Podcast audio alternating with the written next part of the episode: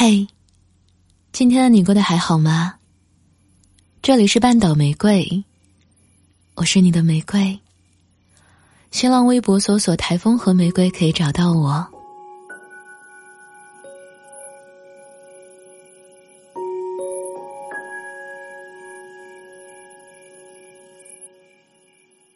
无论男女，只有把兴趣集中在事业上、学问上、艺术上，尽量抛开渺小的自我，才有快活的可能，才会觉得活的意义。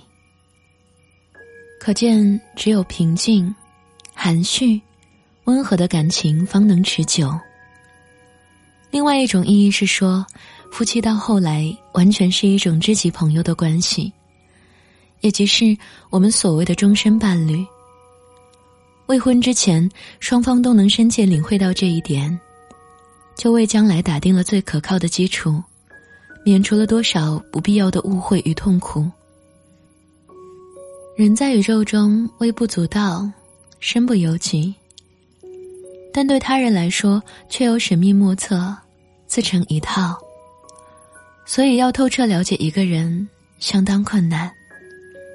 再加上种族、宗教、文化与政治背景的差异，就更不容易。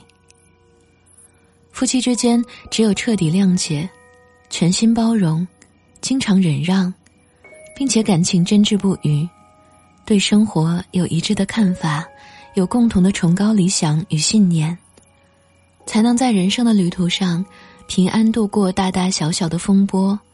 或成为琴瑟和谐的终身伴侣。晚安，亲爱的小耳朵。